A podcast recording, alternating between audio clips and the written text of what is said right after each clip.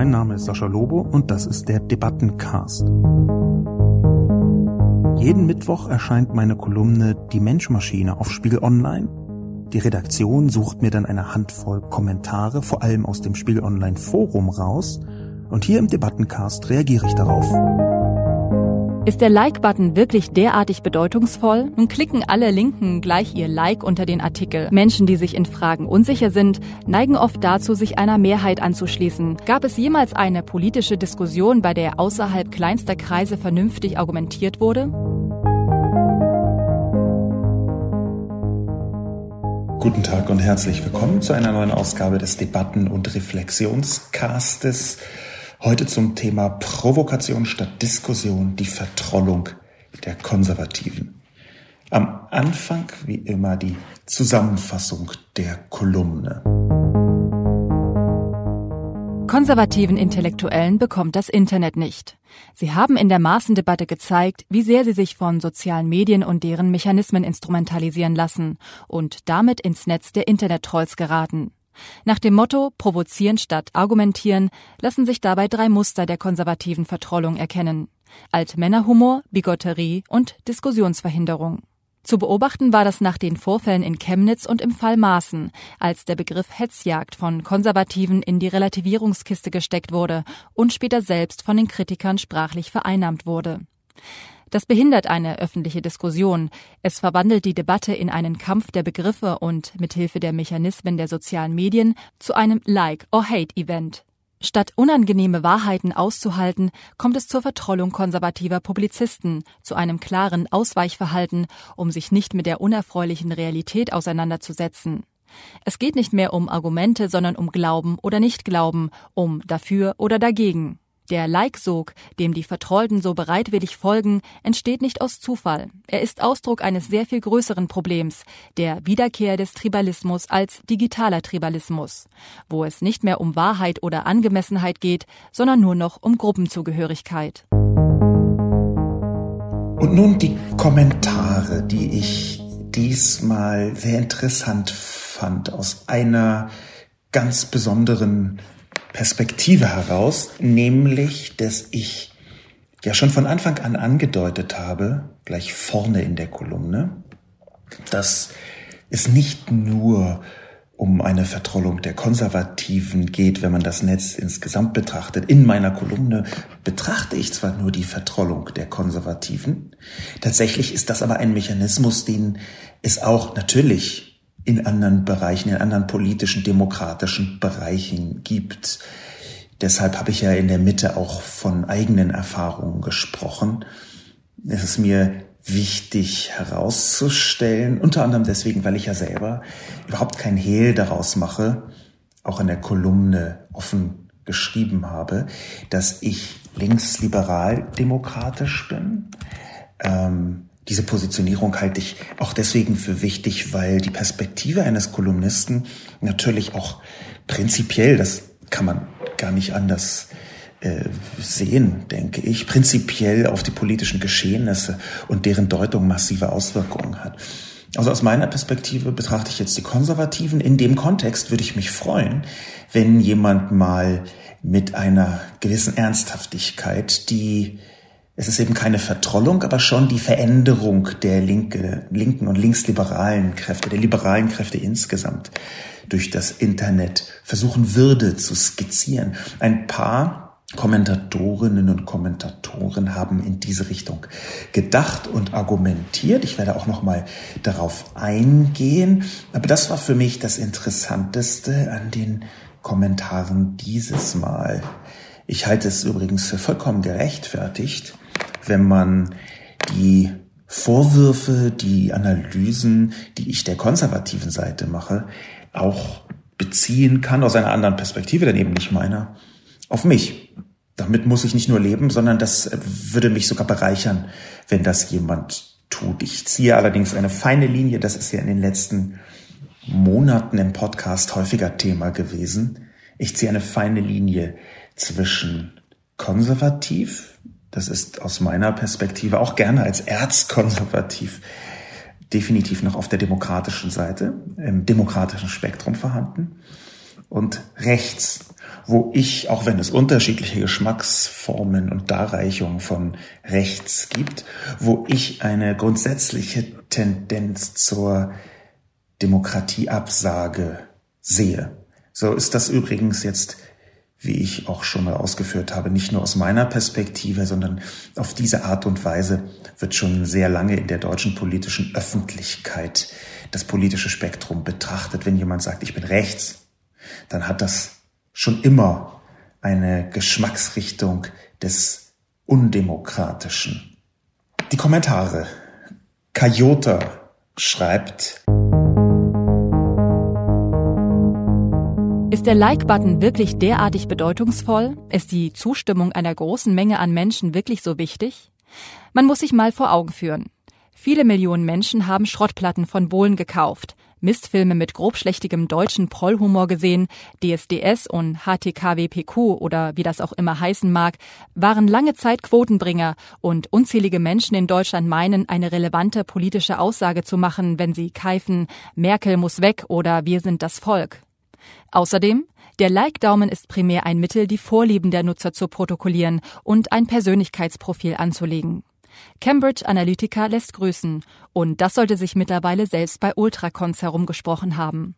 Ansonsten aber Zustimmung. Es ist in der Tat erstaunlich, wie häufig die Trollerei gerade von den Rechtsaußenvertretern betrieben wird und wie grobschlächtig sich deren Argumentation darstellt. Selbst hier auf Spiegel Online werden bei entsprechenden Themen immer und immer und immer wieder dieselben gefälschten Fakten präsentiert. Die danach einsetzende Diskussion wird entweder dadurch erstickt, dass der Troll nicht wieder antwortet, oder dass sie sich endlos im Kreis dreht. Don't feed the troll, heißt es schon seit langer Zeit. Und gerade bei unseren Konserventrolls sollte man es sich zweimal überlegen, darauf zu antworten. Es könnte Zeit, Kraft und Nerven kosten, denn ich halte es für ein haarsträubendes Gerücht, dass sie mit Argumenten zu überzeugen wären.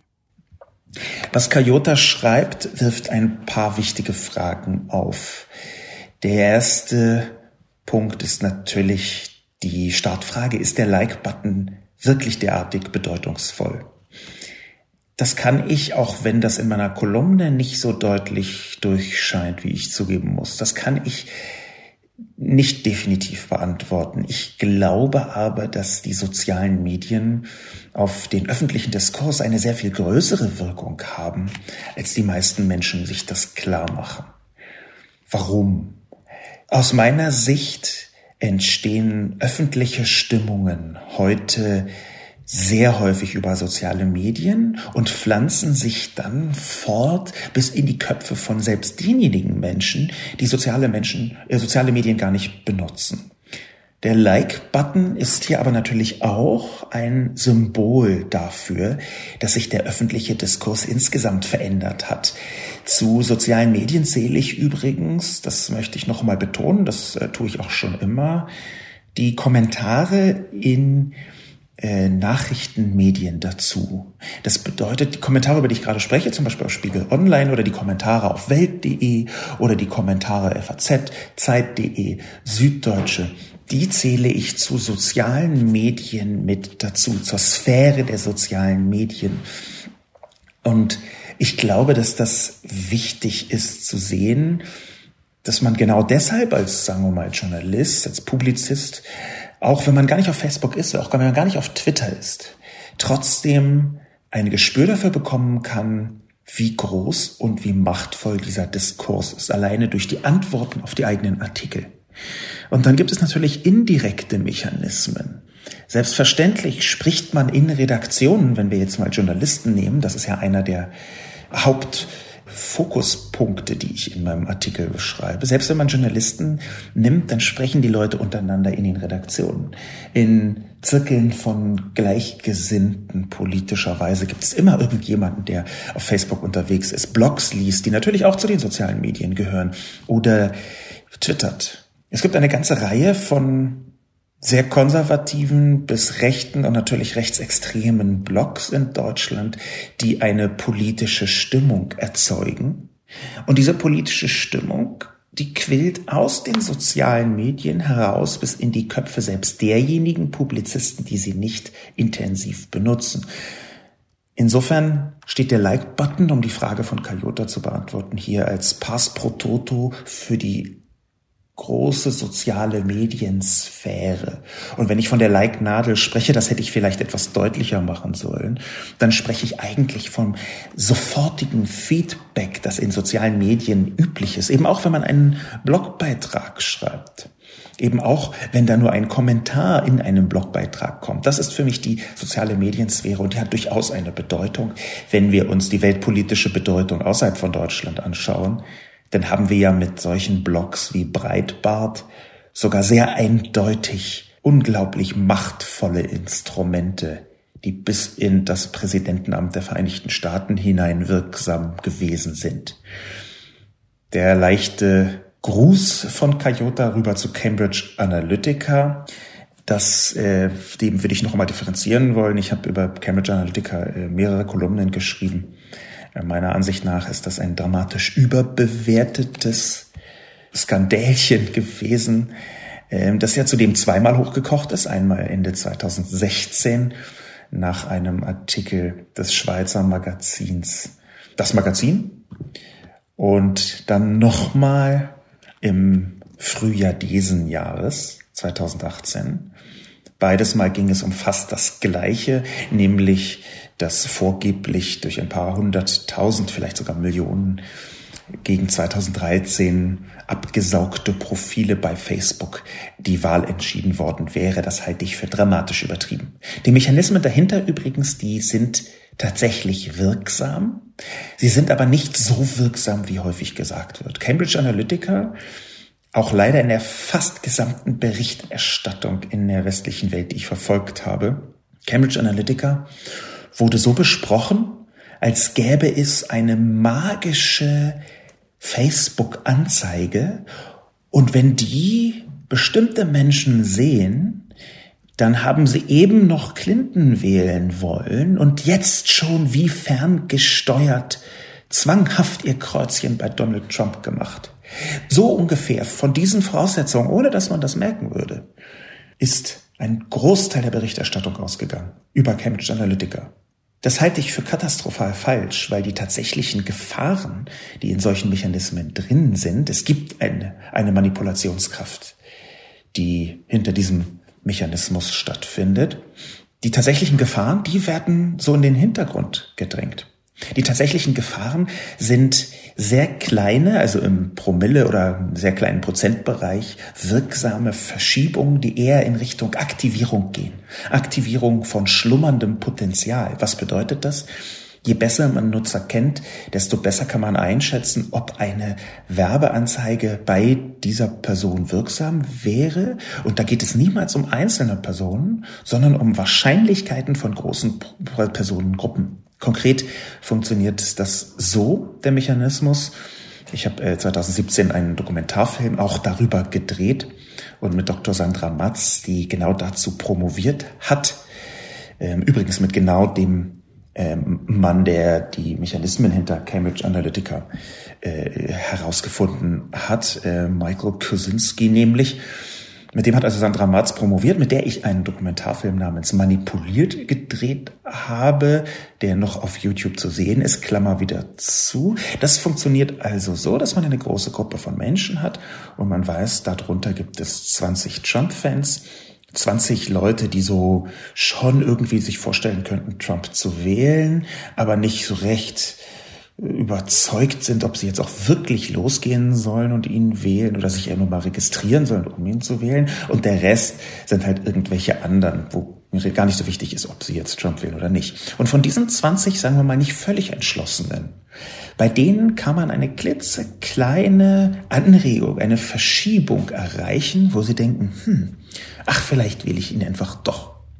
Das funktioniert übrigens auch umgekehrt, denn was auch getan worden ist mit den Cambridge Analytica Daten, aber noch viel mehr mit aktuelleren Daten, die halt nicht vier Jahre alt waren oder dreieinhalb, ist, dass man Leute, die eigentlich Clinton wählen wollte, mit Informationen beschossen hat, um ihnen zu zeigen, hm, vielleicht solltest du die nicht wählen, so toll ist sie gar nicht. Ein viel wirksamerer Mechanismus in vielen Fällen, dass man Leute davon abhält zu wählen. Das ist auch leichter möglich, weil die positive Bestätigung, ja, geh wählen in den sozialen Medien schwieriger ist als die negative Abwertung von schon Vergrößerung von bestehenden Zweifeln. So möchte ich das mal formulieren. Und da geht es um Wahrscheinlichkeit. Mit diesen Persönlichkeitsprofilen, die auf Like-Basis entstehen, kann man Wahrscheinlichkeiten berechnen, zu wie viel Prozent jemand eventuell auf eine Anzeige reagiert. Das ist aber nicht die Form von kompletter Gehirnwäsche, die unterstellt worden ist. Dieser kleine Exkurs wäre unvollständig, wenn ich nicht auch noch darauf eingehen würde, dass wir hier von zwei völlig unterschiedlichen Likes sprechen. Das ist in der Öffentlichkeit, gerade bei Leuten, die sich glauben auszukennen mit sozialen Medien, aber dann häufig, sagen wir mal, nur äh, darunter verstehen, dass sie halt schon länger auf Facebook unterwegs sind. Ich möchte jetzt nicht zu gehässig werden, aber äh, gerade bei, bei solchen Leuten ist gar nicht im publizistischen Kopf vorhanden, dass es zwei sehr unterschiedliche Likes gibt. Das eine ist das Liken, das manchmal auch gar nicht so heißt, das hängt so ein bisschen äh, von der sprachlichen Übersetzung auch ab, das Liken eines, einer Seite das Liken einer Seite von Facebook, dass man Fan wird und sie abonniert gewissermaßen. Dieses Liken, das ist das, was bei Cambridge Analytica entscheidend war. Das, worüber ich geschrieben habe, ist ein anderes Liken, nämlich das Liken eines einzelnen Artikels, eines einzelnen Kommentars auf Facebook, eines einzelnen Facebook-Beitrags oder Bilds oder wie auch immer. Das sind unterschiedliche Likes. Und deswegen ist hier dieser ganze Cambridge Analytica-Exkurs vielleicht auch ein bisschen zu viel gewesen. Macht nichts. Kann man nicht oft genug sagen, wenn es in, in, den Medien eine in der Tendenz doch sehr ungünstig, schwierige bis sogar falsche Berichterstattung gab, es nochmal anhand des Kommentars von Kayota etwas richtiger zu stellen.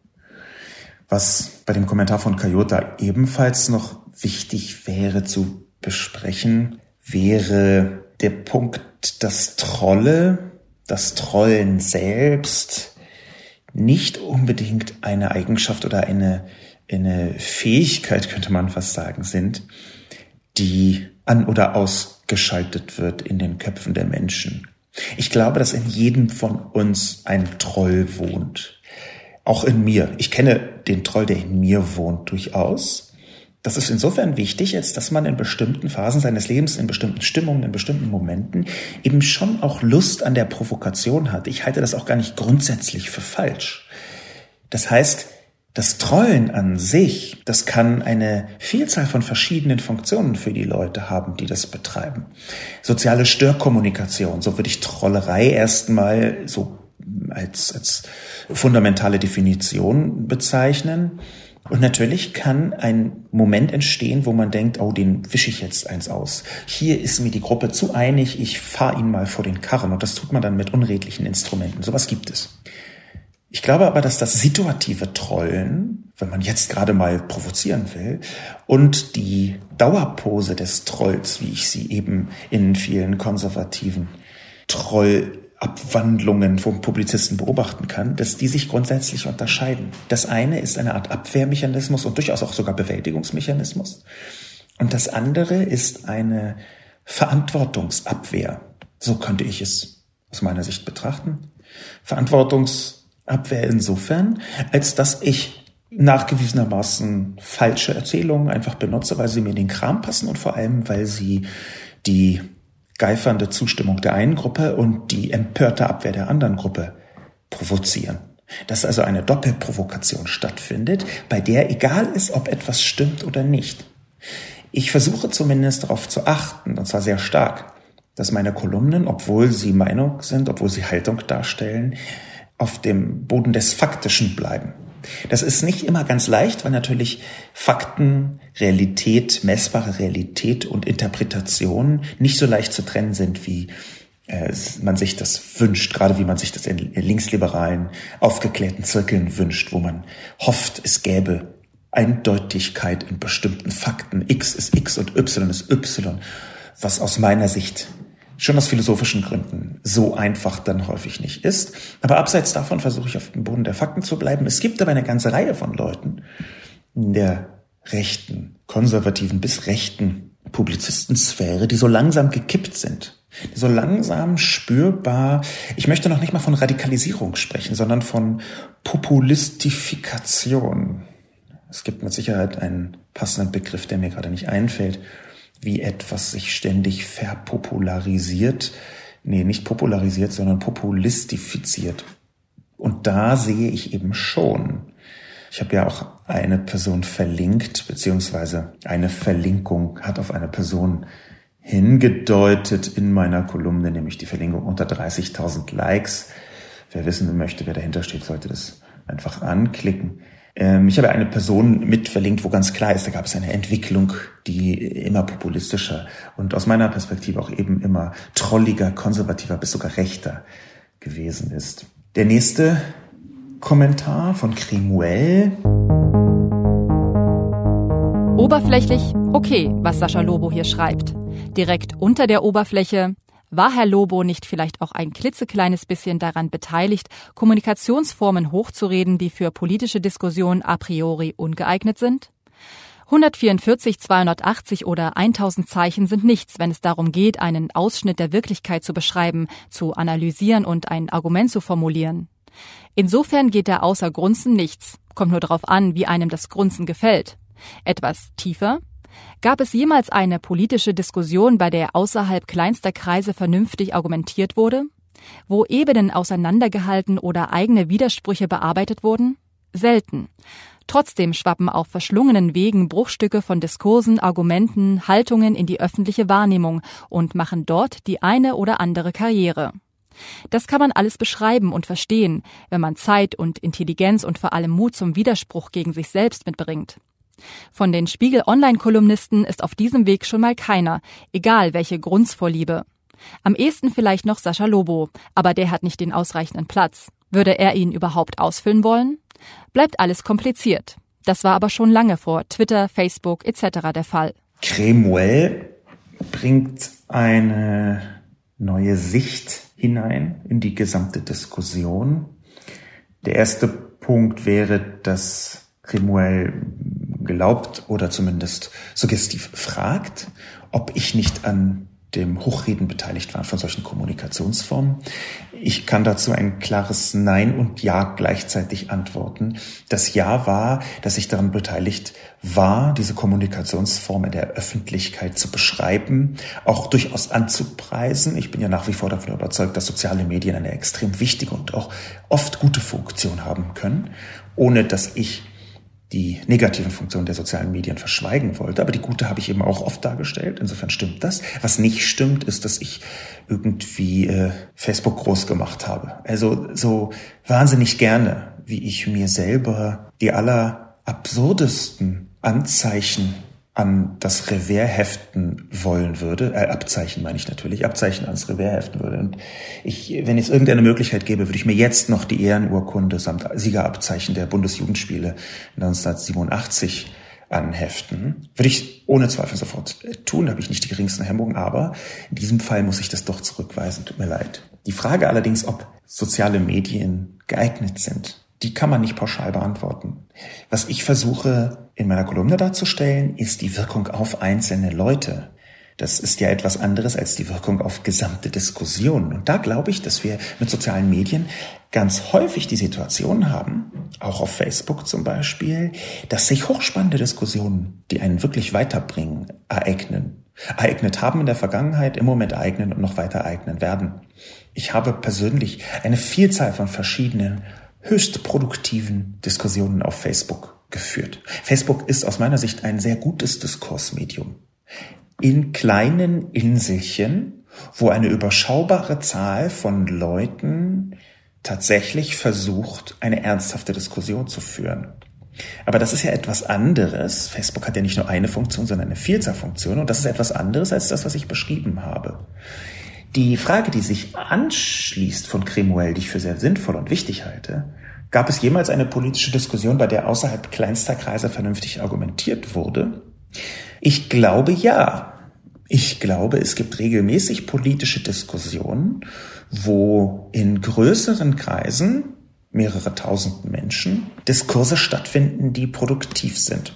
Das sind vielleicht nicht Diskurse, die ausschließlich produktiv sind. Das sind vielleicht nicht Diskurse, Diskussionen, wo jede einzelne Person die allerklügsten, durchdachtesten und widerspruchärmsten Statements von sich gibt. Ich glaube aber schon, dass es gerade in sozialen Medien politische Diskussionen gibt, die produktiv sind. Vielleicht ist das auch ein Unterschied in der Definition von Cremuel und mir, weil Cremuel schreibt, außerhalb kleinster Kreise vernünftig argumentiert. Ich glaube nicht, dass hier vernünftig argumentiert automatisch bedeutet, dass es eine produktive Diskussion ist und umgekehrt. Will sagen, ich habe schon produktive Diskussionen erlebt, wo ein Prozentsatz X von Menschen völlig unvernünftig argumentiert haben, sondern im Gegenteil wo es durchaus auch Trollereien gab von allen möglichen politischen Seiten und wo die Reaktionen auf diese Trollereien so klug waren, so empathisch vielleicht waren und so sinnvoll, dass sich gerade aus den negativen Wortmeldungen eine positive Richtung der Diskussion ergeben hat. Das kann sogar sein, dass es in sozialen Medien ein Kennzeichen produktiver Diskussionen ist. Dann geht es nämlich nur noch darum, ob auch bei durchaus größeren Diskussionen die Zahl der Trolle zu groß wird. Die Zahl derjenigen, die trollen, die kein Interesse an Diskussion, sondern nur an Provokation haben. Das ist dann die Frage, die ich auch schon mal besprochen habe, anlässlich meiner Kolumne vor, glaube ich, vier Wochen zu Kommentaren in großen Medien. Ob nicht irgendwann bei zu vielen Trollen ein solches Soziotop, ein Kommentarsoziotop einfach kippen kann. Da wäre die Frage, wie viele Trolle verträgt ein Diskussionsraum. Da kann man, glaube ich, lange drüber debattieren. Tun wir aber gar nicht. Tue ich jedenfalls jetzt nicht. Der nächste Kommentar stammt von Zeitwesen. Ähnlich wie das Facebook-Like funktioniert es auch auf anderen Foren, wie zum Beispiel Zeit Online. Jeder registrierte Nutzer kann einen Beitrag einmal empfehlen. Dass dort häufig indirekt rechtsextreme Meinungen sehr viel mehr Empfehlungen erhalten als die mehrheitlich moderaten Beiträge, zeigt auch schon die gute Vernetzung, die unter Rechtsextremen herrscht. Dieses Wir sind das Volk-Getue einer rechtsradikalen Minderheit verfolgt letztendlich das Ziel, der Mehrheit einzureden, sie sei die Minderheit. Man kann auf vielen Forenbeiträgen die entsprechende Gesinnung schon erkennen, wenn eine persönliche Meinung oder Vermutung in der Wir-Form vorgebracht wird. Wir wurden nicht gefragt, etc. Eine gefühlte Mehrheit mit vergleichsweise wenigen engagierten Kameraden mit entsprechender Freizeit sind schon ausreichend, um auf sozialen Foren und Nachrichtenmagazinen eine angebliche Mehrheit zu simulieren. Möchte man beispielsweise 10 mal x Personen darstellen, braucht man 10 Internetadressen. Damit kann man sich zehnmal bei Facebook einen Account einrichten, beziehungsweise zehnmal auf Spiegel Online oder Zeit Online ein Nutzerprofil erstellen. Führt man dabei zum Beispiel Firefox im privaten Modus aus, kann man sogar alle Accounts gleichzeitig geöffnet haben, ohne dass es Komplikationen durch Cookies gibt. Nun muss man sich nur noch absprechen, wie die Nutzernamen der anderen Teilnehmer lauten, und aus zehn biologischen Nutzern werden 100 virtuelle, die sich gegenseitig empfehlen, liken oder sonst wie unterstützen können und gegenüber beispielsweise 50 moderaten Teilnehmern, die auch noch untereinander Diskurse führen, wie eine eindeutige Mehrheit wirken. Menschen, die sich in Fragen unsicher sind, neigen oft dazu, sich einer Mehrheit anzuschließen. Das ist eben die Gefahr auf sozialen Netzwerken, bei denen man nicht weiß, welcher User wer in der Realität ist. Was Zeitwesen hier beschreibt, ist tatsächlich ein Phänomen, was im deutschsprachigen Netz auftritt, auch außerhalb des deutschsprachigen Netzes, aber in diesem Bereich habe ich es relativ gut eingrenzen und äh, untersuchen können. Das ist ein sehr zentraler Punkt des Dokumentarfilms Manipuliert, den ich im letzten Jahr gedreht habe, noch auf YouTube verfügbar. Das äh, empfehle ich jetzt schon das zweite Mal. Hm, allerdings möchte ich das ein bisschen wieder einschränken. Der Film ist keine Qualitätssensation aus meiner Perspektive. Er ist nicht völlig schlecht, weil außer mir auch andere Menschen beteiligt waren, die das in eine sinnvolle Richtung getrieben haben. Aber es ist jetzt nicht ein Film, auf den ich so stolz bin, dass ich jederzeit die große Fahne schwingen wollen würde. Ich taste mich langsam ran, so wie meine ersten Podcasts wahrscheinlich auch so mittel waren, um mal etwas Euphemistisches zu sagen, und ich mich langsam rantaste, eine, eine etwas zielführende und auch für mich persönlich gewinnbringendere Perspektive auf solche Diskurse. So war auch dieser Film, mein erster Film seit zehn Jahren, keine Sensation, Klammer wieder zu. Genau das, deswegen bringe ich ihn aber an, was Zeitwesen besprochen hat. nämlich diese Sockenpuppen, so nennt man die. Sockenpuppen-Accounts, wo sich Menschen Socken auf die Hände ziehen und mit der Hand dann so tun, als würden sie äh, Kommentare abgeben. Diese Sockenpuppen-Accounts, die sind tatsächlich ein Problem. Ich halte das nicht für einen Standard. Ich glaube, dass das mitspielt. Ich hätte es aber nicht für einen Standard aus meiner Perspektive. Es ist aber richtig, dass es relativ viele Menschen gibt, mit vielen habe ich mich auch versucht zu unterhalten, die so überzeugt sind, dass sie glauben, man muss sich intensivst vernetzen. Wir haben einen Nachweis dafür, auch einen faktischen Nachweis, dass äh, etwa die äh, Facebook-Seiten der AfD und ganzer äh, rechter Seiten, Sphären, Dutzender, Hunderter Seiten untereinander sich viel intensiver gegenseitig liken. Seiten können sich untereinander miteinander verbinden auf Facebook, als das andere politische Sphären tun. Da ist die AfD, was die Quervernetzung angeht, sehr weit voraus und das gilt auch für viele Accounts, die ihre Überzeugung tatsächlich, genau wie das Zeitwesen beschreibt, nach vorne prügeln. Auf der anderen Seite ist leider, und wir sehen das in jeder neuen Wahlumfrage, es eben nicht nur so, dass alles Sockenpuppen sind. Es sind Verstärkungseffekte eindeutig, aber die 17, 18, keine Ahnung wie viel Prozent für die AfD die in repräsentativen Umfragen aufkommen und die ja durch verschiedene Wahlen zumindest in der Größenordnung bestätigt worden sind in den letzten Jahren, das sind eben keine Sockenpuppen.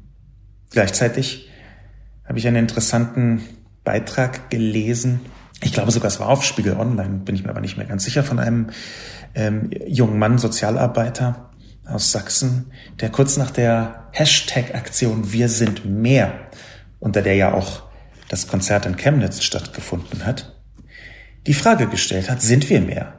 Das war auch genau der Grund, warum ich an Wir sind mehr nicht offensiv teilgenommen habe.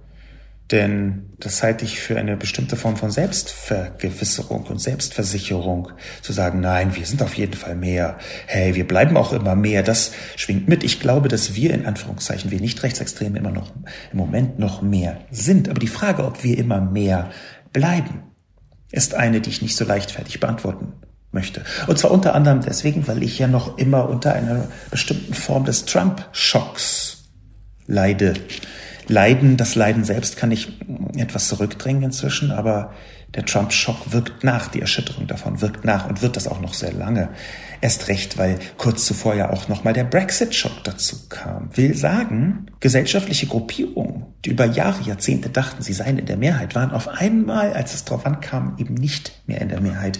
Das Wir sind mehr hat deswegen auch den sehr, sehr gefährlichen Aspekt der Selbstversicherung. Man müsse ja eigentlich gar nicht so viel tun, man sei ja in der Mehrheit. Es gibt interessante, ohne dass ich die 30er Jahre direkt mit der heutigen Zeit vergleichen möchte, das halte ich für falsch. Es gibt interessante Studien darüber, wie vor der Nazizeit die Nazis natürlich die ganze Zeit in der Minderheit waren. Auch noch mit der Machtergreifung Hitlers waren die Nazis in der Minderheit. Und das, was zu ihrer Macht geführt hat, war die nicht ausreichende Gegenwehr von Konservativen und der Glaube der Konservativen, wir seien in der Mehrheit. Daher rührte die nicht ausreichende Gegenwehr. Sie dachten, sie würden das Heft des Handelns in der Hand behalten. Wir haben eine ähnliche Situation gerade in Italien, wo die populistische, vollidiotische Partei Fünf Sterne dachte, sie könnte mit dem Rechtsextremisten, in meinen Augen Nazi, Salvini, und Nazi benutze ich hier bewusst, weil im italienischen faschistischen Kontext natürlich der Fixpunkt Mussolini darstellt und die Nähe an mussolinische Perspektiven auf die Politik, also faschistische Perspektiven auf die Politik von Salvini ist so groß, dass ich diesen Begriff bewusst benutze. Und genau das passiert dort gerade. Da dachten die fünf Sterne, wir haben die Mehrheit, Salvini ist unser Juniorpartner und keine paar Monate nach der Regierung aus fünf Sterne und Salvini ist natürlich die Lega die rechtsextreme Partei in Italien inzwischen in den Umfragen sehr viel größer als die fünf Sterne. Und dieser Effekt, der verstärkt sich noch. Warum verstärkt er sich noch? Was Italien betrifft, ich habe mit mehreren Italienern darüber intensiv diskutiert in letzter Zeit, weil ich versuche, das besser zu verstehen. Mein Vater hat einige Zeit in Italien gelebt ähm, und äh, spricht immer noch perfekt Italienisch, hört sich dort Medien an und ich tausche mich mit ihm aus. Ich habe also einen persönlichen Bezug, ohne in der Tiefe genau Italien zu kennen. Ich kann auch kein Italienisch. Genau deshalb reproduziere ich jetzt Wissen, was ich aus Gesprächen mit Italienern herausdestilliert habe. Und was dort jetzt passiert ist, ist, dass die große Angst der fünf Sterne, so die Leute, die davon Ahnung haben, dass die Koalition kippt, dass es Neuwahlen gibt, bei denen sie schlechter abschneiden als die Lega. Diese große Angst führt inzwischen dazu, dass sie alles mitmachen und damit auch noch Salvini stärken. Sie sind also in, für sich selbst genommen in einer Lose-Lose-Situation und sie haben einfach den goldenen Van Papen Steigbügel 2018, jetzt, verdammt, jetzt mache ich schon wieder einen Nazi-Zeitvergleich. Das wollte ich nicht tun. Was ich aber tun wollte, ist davor zu warnen, zu glauben, man sei mehr mit dieser kurzen Wolte in Italien, wo Salvini dabei ist, immer mehr Prozent zu bekommen. Er hat es jetzt in der Hand, einfach die Koalition aufzukündigen. Und wenn er das tut, hat er mehr Prozent als es die, die größte Partei inzwischen in Italien nach vielen Umfragen. Er hat es also in der Hand, entweder die Neuwahlen anzustreben und dann die größte Partei zu werden oder die fünf Sterne immer weiter vor sich herzutreiben und so immer mehr Prozent zu gewinnen. Exkurs zu Ende. Zurück zu den Kommentaren. Busold schreibt, Dem Herrn Lobo ist hier ein schelmisches Glanzstück gelungen, indem er den Artikel auf konservative Trolle bezogen hat. Nun klicken alle Linken gleich ihr Like unter den Artikel, und ich selber zähle mich auch durchaus als links. Aber die Mechanismen, die hier beschrieben werden, greifen genauso, wenn nicht sogar stärker, bei vielen Pseudolinken, wenn sie gegen Ungleichheit und so weiter im Netz vorgehen wollen. Siehe Sprachliche Präzision wird nur dort eingefordert, wo sie der eigenen Haltung entgegenkommt. Sonst wird die Political Correctness Keule ausgepackt. Dieser Satz scheint heute universell auf alle zuzutreffen. Besonders viele Linke, die sich auf der Seite des Guten zu wähnen, unterdrücken jegliche Diskussion mit vorschnellen Rassismus- oder Sexismusvorwürfen was der Sache natürlich mehr schadet, als es nützt, da man die Gegenseite nur weiter radikalisiert, als wenn man mit ihr in einen vernünftigen Dialog treten würde. Busold hat eine Haltung, der ich sehr häufig begegne und eine Haltung, die ich versuchen möchte ernst zu nehmen. Ein schelmisches Glanzstück, das ist ein schönes vergiftetes Kompliment. Am liebsten mag ich ja selbst vergiftete Komplimente, sowohl machen als auch bekommen. Natürlich ist ein Artikel, wo man sich eindeutig gegen eine bestimmte Form von konservativen Trollen positioniert, einer, der der eigenen linksliberalen Seite sehr einfach fällt, auf Like zu klicken. Es ist absolut korrekt, was Busold schreibt, dass der Mechanismus auf der anderen Seite genauso funktioniert. Der Punkt aber, der mit Political Correctness zu tun hat, den möchte ich widersprechen auf mehreren Ebenen.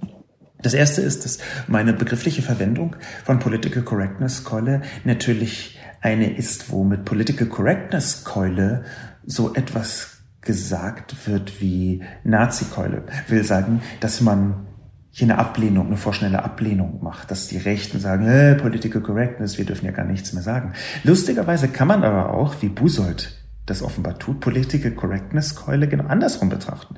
Dass man die Political Correctness als Keule benutzt. Also einmal eine positive Dis äh, Interpretation von Political Correctness Keule und einmal eine negative. Das war mir nicht aufgefallen. Danke für diesen Hinweis, Busold. Man kann das genau umgedreht auch sehen.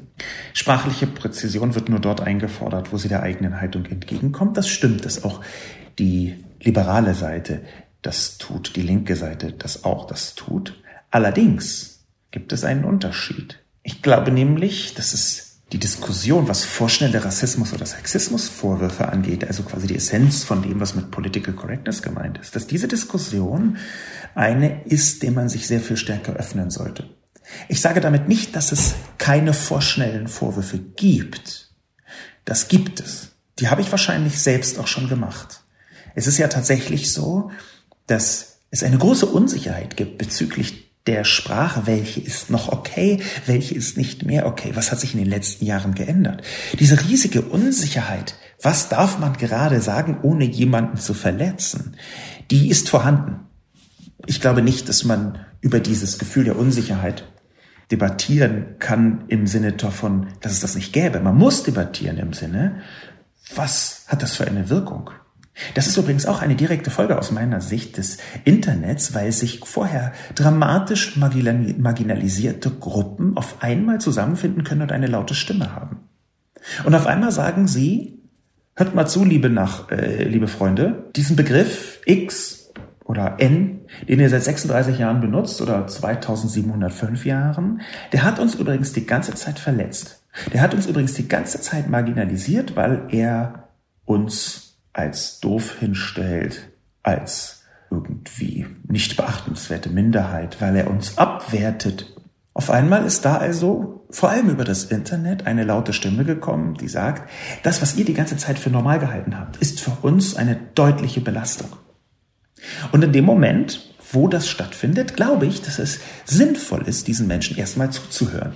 Das heißt nicht, dass man diesen Menschen in jedem einzelnen Punkt sofort recht geben muss und sagen, oh ja, stimmt, ich das alles, ach, das ist ganz schlimm. Aber es heißt, dass man ihnen zuhört und dann anhand der von einem selbst vertretenen Werte versucht, auf sie zuzugehen. Eine Minderheit X, die sagt übrigens, ist das gerade minderheitenfeindlich, was Sie da gerade gesagt haben. Unabhängig davon, ob Sie rechts oder links sind. Einfach diese Begrifflichkeit, einfach diese Gedankenkonstruktion, die ist minderheitenfeindlich aus unserer Perspektive, dann ist es, glaube ich, sinnvoll, diesen Menschen erstmal zuzuhören. Nicht uneingeschränkt Recht zu geben. Dazu sind diese Diskussionen übrigens gerade bei Minderheiten auch viel zu divers. Es ist ja zum Beispiel überhaupt nicht so, dass alle Transpersonen, mit denen ich intensiver zu tun hatte in den letzten Monaten, dass alle Transpersonen, also Menschen, die sich als Transgender begreifen, dass die exakt die gleiche Perspektive auf die Sprache haben. Im Gegenteil, ich hatte einen großen Fehler gemacht. Im Mai diesen Jahres bei einer Rede habe ich einen Begriff benutzt für Transpersonen, der als abwertend empfunden wird. Ich habe mich da auf meinem eigenen Blog äh, entschuldigt und habe aber in der Entschuldigungssituation natürlich auch überhaupt erstmal mit Transmenschen reden wollen. Und interessanterweise habe ich eine Vielzahl von Diskussionen geführt. Zwei davon habe ich äh, auch öffentlich gemacht in diesem Blogartikel. Und die Diskussion, die ich nicht öffentlich gemacht habe, die haben sich zum Teil widersprochen, obwohl ich da mit Transpersonen geredet habe. Die eine Transperson meinte nämlich, man müsse unbedingt hinter das Trans ein Sternchen machen. Die andere Transperson hat gesagt, nein, man dürfe auf keinen Fall ein Sternchen machen. Das kann man jetzt auf der einen Seite total absurd finden. Ich halte es aber gar nicht für absurd und, oder lächerlich. Ich halte es für einen ziemlich normalen Prozess, der sich gerade zurechtrüttelt. In dem Moment nämlich, wo über Jahrhunderte marginalisierte Minderheiten auf einmal eine Sprache und eine Stimme bekommen, werden sie natürlich erstmal versuchen, diesen Diskussionsraum, der sie ganz unmittelbar betrifft, offensiv zu besetzen. Ich halte das für richtig und für normal. Und dass dabei manche über das Ziel hinausschießen oder dass dabei auch in dieser Minder, in, innerhalb dieser Minderheit keine Einigkeit herrscht, das ist vollkommen normal und menschlich. Das ist ein ganz typisches Muster der Debatte. Ich glaube aber, dass sich das früher oder später zurechtrüttelt und dass nach einiger Zeit immer deutlicher wird, worauf es eigentlich ankommt. Dass aber die Diskussion zum Teil auch so heftig geführt wird, wie Busold zwischen den Zeilen schreibt, vorschnelle Vorwürfe steht da, Unterdrückung der Diskussion.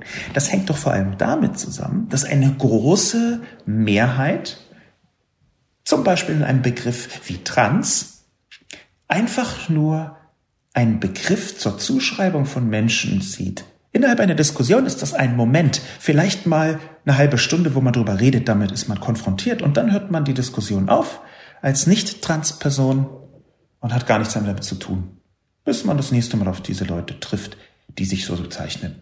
Die Transperson aber selbst, für die ist das Teil ihrer Identität, ihres Lebens, ihrer eigenen Persönlichkeit, der Selbstwahrnehmung, der Selbstempfindung, der Selbstentfaltung. Also einer Vielzahl von auch ganz eindeutigen Rechten, die diese Person angeht. Wir, die Nicht-Trans-Personen, benutzen Trans einmal und gehen dann weg und züchten Dackel oder machen Bogenschießen, leben also unser Leben.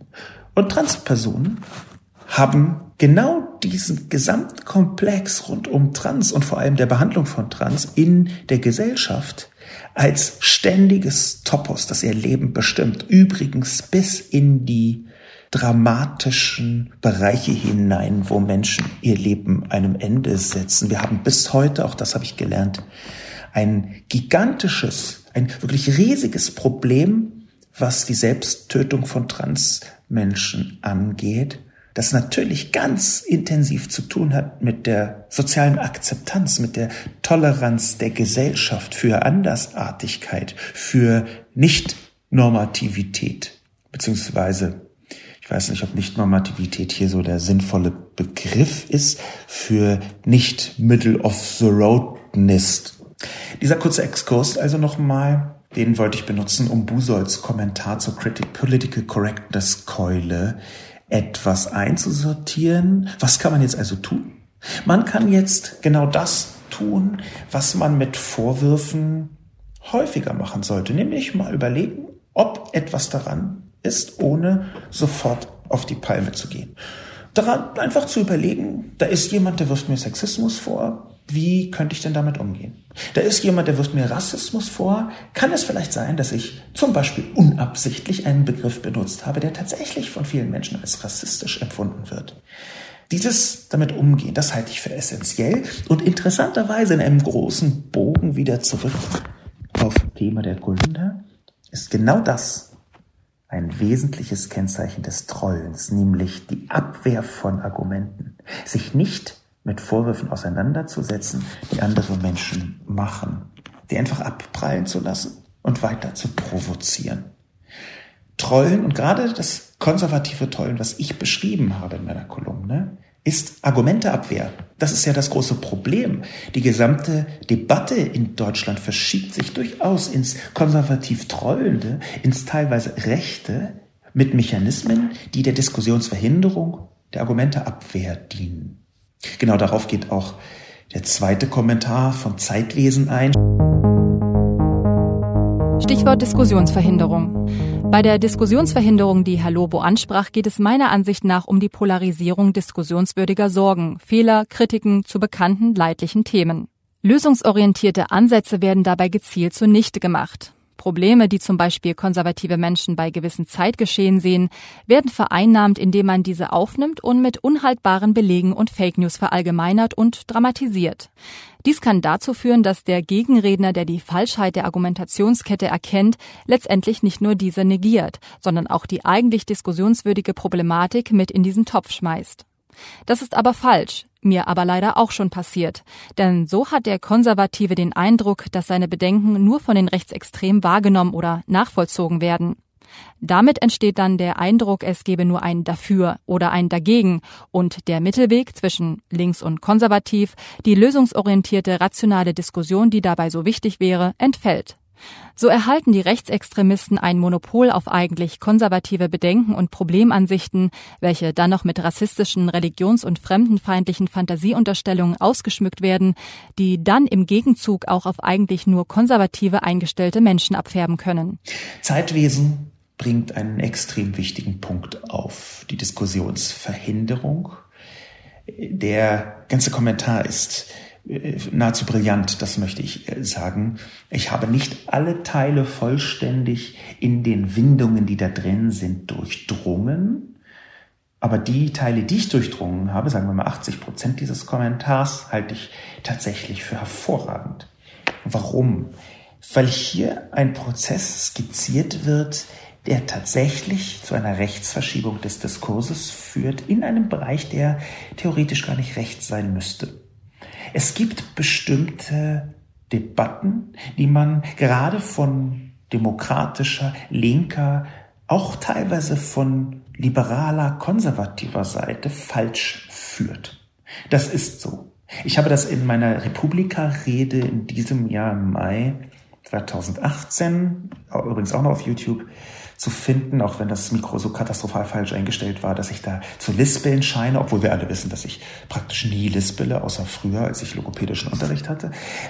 In dieser Rede habe ich genau das blinde Flecken genannt. Wir haben in der Debatte blinde Flecken. Und diese blinden Flecken, die von liberalen und linken Kräften so ein bisschen an die Seite gedrängt werden, die haben tatsächlich häufig die Aufgabe, na nicht die Aufgabe, aber sie haben die Funktion, Gemeinschaftlichkeit, Gemeinsamkeit herzustellen zwischen Rechten, die das instrumentalisieren, und Leuten, die eigentlich nur konservativ sind, aber sich in ihrem Zweifel nirgendswo wiederfinden als in der rechten Sphäre. Ich kann nachvollziehen, ich möchte das nicht rechtfertigen, aber ich kann nachvollziehen, dass wenn man mit bestimmten Sorgen gar kein Echo zu finden scheint in liberalen Sphären, auch in medialen Sphären, dass dann die Hemmschwelle sinkt, Schrittchen für Schrittchen doch zumindest einen Schritt auf die Rechten zuzugehen und nicht mehr ganz so erbittert gegen sie zu kämpfen. Und das ist ja, wie wir wissen, ein ziemlich essentieller Punkt. Sagen wir etwas Konkretes. Ich möchte auf etwas Konkretes hinaus. Es gibt eine Vielzahl von Fällen, die in den Medien in den letzten Wochen und Monaten besprochen worden sind, wo es Messerstechereien gab von Flüchtlingen, wo es Belästigungen gab von Flüchtlingen, teilweise Morde von Flüchtlingen, die Wasser auf die Mühlen waren als einzelne Fälle der Rechtsextremen. Gerade auch, weil sie einen so großen Fokus bekommen haben. Und nun gibt es darauf verschiedene Perspektiven. Die erste Perspektive wäre, dass das eine mit dem anderen gar nichts zu tun haben würde. Nämlich, dass Flüchtlinge unter den Flüchtlingen auch x Prozent äh, katastrophale Arschlöcher sind. In praktisch jeder Gruppe sind x Prozent katastrophale Arschlöcher und dass das aber gar nichts damit zu tun habe, dass diese Menschen jetzt kriminell werden würden, von denen in die Medien die Rede war. Ich halte diese Argumentation, selbst wenn man sie statistisch untermauern kann, nicht unbedingt für sinnvoll in der Debatte. Warum? Ich habe auch dazu schon einen Artikel geschrieben, den ich häufiger empfehle. Äh, Im Dezember 2016 kann die Realität rassistisch sein. Einfach googeln kommt ganz oben auf Spiegel Online. Warum halte ich das nicht für sinnvoll? Ich glaube, dass wenn man diese Problematik nicht adressiert, dass dann immer und immer und immer und immer wieder diese einzelnen Fälle, die geschehen, die geschehen werden und die wieder geschehen werden. Vergewaltigung, Morde, Messerstechereien, Schwerverletzte. Dass diese Fälle dann immer wieder aufs Neue instrumentalisiert werden können. Und ich halte es nicht für eine richtige Antwort, weil das eben auch eine emotionale Debatte ist, zu sagen, aber statistisch ist alles noch im Rahmen. Statistik ist nicht die Antwort auf eine diffuse Gefährdung, die in der Öffentlichkeit besteht. Und auch keine Antwort aus meiner Sicht, und da kann man sehr unterschiedlicher Meinung sein, das weiß ich, ist zu sagen, wir berichten nicht mehr drüber. Man kann auch, man kann ja sagen, wir berichten jetzt einfach über die vielen Morde, die geschehen von deutschen Menschen. Über die berichten wir genauso intensiv wie über Morde von Flüchtlingen. Ich halte das aber nicht für richtig, dass man über beides nicht mehr berichtet.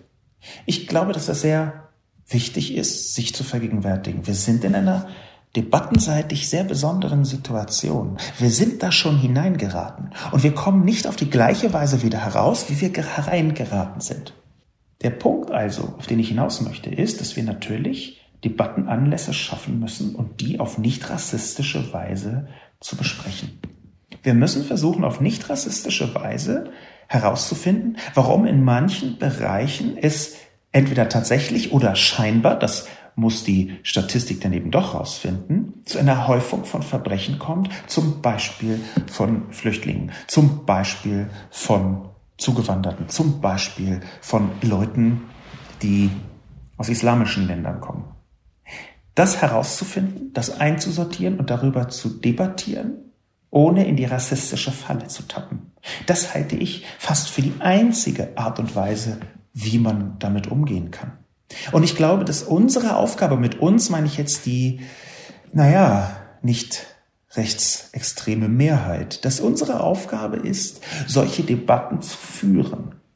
Ich überlege auch schon, ob ich jetzt gegen Ende des Jahres mal versuche, eine solche Debatte in größerem Kontext zu führen und das nicht alleine tue, sondern eben mit mehr anderen Publizistinnen und Publizisten auf eine bestimmte Ebene zu führen, um einfach das Argument zu entkräften, man darf ja über X oder Y nicht reden. Zu sagen, okay, wir machen eine eigene große Website und genau da redet man exakt darüber. Genau darüber. Man redet darüber, was es bedeutet, wie man darüber reden kann, ohne rassistisch zu sein. Die rassistischen Argumente, die man dann bringen könnte, die liegen tatsächlich wie Fallstricke im gesamten Diskussionsraum verteilt, durchsichtige Fallstricke, über die man leicht auch unabsichtlich stolpern kann. Und wenn dann ein Vorwurf kommt, muss man sich eben auch damit auseinandersetzen. Das kann mir auch passieren. Ich habe auch schon Argumente gebracht und das kann mir immer wieder passieren, die zumindest auf bestimmten rassistischen Narrativen aufbauen, weil es eben nicht so leicht ist, die zu erkennen und zu dekouvrieren. Und trotzdem müssen wir darüber sprechen. Wir müssen zum Beispiel über den Antisemitismus auch in der dritten Generation von äh, arabischen und äh, türkischen Migranten äh, sprechen. Das habe ich auch schon mal getan, das werde ich wieder tun. Genau über solche Mechanismen müssen wir sprechen. Wir müssen über den kulturellen Kontext sprechen, auf nicht rassistische Weise. Dass wenn eine Million Menschen, Größenordnung plus minus, kommen aus einem Land, in dem Frauenrechte einfach nicht im Ansatz so ausgeprägt sind wie in Deutschland, wo auch die Position, die gesellschaftliche Position von Frauen eine dramatisch schlechtere ist, als sie in Deutschland sein sollte. Ich bitte dir, sollte zu beachten. Wenn also die Perspektive auf Frauen konkret in Syrien, in den Köpfen, in den Durchschnitt keine ist, die mit europäischen Wertemaßstäben vereinbar ist, dann muss man das thematisieren und dann muss man Mechanismen dagegen entwickeln. Wir haben diese Diskussion in Schweden übrigens schon häufiger gehabt. In Schweden haben anfangs, ähm, das weiß ich von einem Interview mit einer Integrationsministerin von vor zwei oder drei Jahren, wir haben in Schweden anfangs eine linke Gegenabwehr gehabt gegen verpflichtende Migrationskurse äh, äh für Migranten, quasi äh, Staatsbürgerkunde, um jetzt mal ein total witziges Wort zu sagen, Staatsbürgerkunde für äh, Migranten da war die Linke komplett dagegen, dass man das verpflichtend machen könnte. Da hat sie ihre Meinung komplett gewandelt. Ich bin übrigens inzwischen auch dieser Meinung. Es gibt in Deutschland natürlich eine ganze Reihe von Kursen für Migranten und auch klar sollte sein, dass die absolute Mehrheit aus meiner Sicht, und absolut hier bitte im Wortsumme verstehen, die absolute Mehrheit aus meiner Sicht nicht menschenfeindlich unterwegs ist. Aber bestimmte Formen von Stimmungen, bestimmte Werte in den Köpfen, die haben natürlich auch ein gesellschaftliches Echo. Und das gilt für die deutsche Bevölkerung genauso wie für Menschen, die hierher kommen. Und wenn dann eine Million Menschen hier sind, dann muss das angeglichen werden. Integration bedeutet deswegen auch eine Werteintegration, keine Kulturintegration. Mir ist völlig schnurz, ob diese Menschen jetzt anfangen müssen, Schweinefleisch zu essen. Nee, nee, nicht müssen, falsch ausgedrückt. Mir ist völlig schnurz, ob die Schweinefleisch essen oder nicht. Das ist für mich exakt null irgendwas, was mit Leitkultur zu tun hat. Das hat mit Leitwerten zu tun. Und da bin ich inzwischen auch der Meinung, war ich übrigens auch schon länger, dass verpflichtende Kurse für Flüchtlinge, Wertekurse, etwas sehr sinnvoll wären. Ebenso, was die Sprache angeht. Integration kann nur funktionieren wenn man die Sprache lernt. Hier ist übrigens Deutschland natürlich etwas kantig unterwegs, weil die deutsche Sprache nicht ganz unkompliziert ist, um es mit einem abschließenden Mark Twain-Zitat auszudrücken. Ein normal intelligenter Mann, hat er meiner Ansicht nach damals gesagt, braucht 30 Stunden, um Englisch zu lernen, 30 Tage, um Französisch zu lernen und 30 Jahre, um Deutsch zu lernen. Mit diesem Mark Twain-Zitat möchte ich die heutige Diskussion mit mir selbst, bisschen böse gesagt, die, das den heutigen Debatten-Podcast gerne schließen. Vielen Dank für die intensive Beteiligung. Beim nächsten Mal werde ich auch wieder intensiver auf ähm, sehr dagegen gerichtete, gegen meine Position gerichtete Kommentare eingehen. Heute waren eher Leute dabei, die Feindifferenzierung von meiner Haltung ähm, abgebildet haben. Beim nächsten Mal möchte ich wieder mit etwas mehr Gegenwehr in meine Kommentare hineingehen. Ich werde die Redaktion nochmal bitten, intensiver darauf zu achten, dass auch Antikommentare zu meiner Haltung mit nach vorne gebracht werden bei der Auswahl der Kommentare. Nichtsdestotrotz hoffe ich, dass der Debattencast diesmal ein Gewinn war für mich, war er es. Ich habe laut nachdenken können über verschiedene Aspekte. Ich habe das eine oder andere hinzufügen können meiner Perspektive, was in der Kolumne vielleicht gefehlt hat, noch deutlicher zu machen. Dass in jedem von uns ein Treu steckt zum Beispiel. Das hätte ich präziser machen können, präziser ausdrücken können. Mein Name ist Sascha Lobo. Trotzdem hoffe ich, wie gesagt, dass es etwas gebracht hat. Vielen Dank. Bis zum nächsten Mal.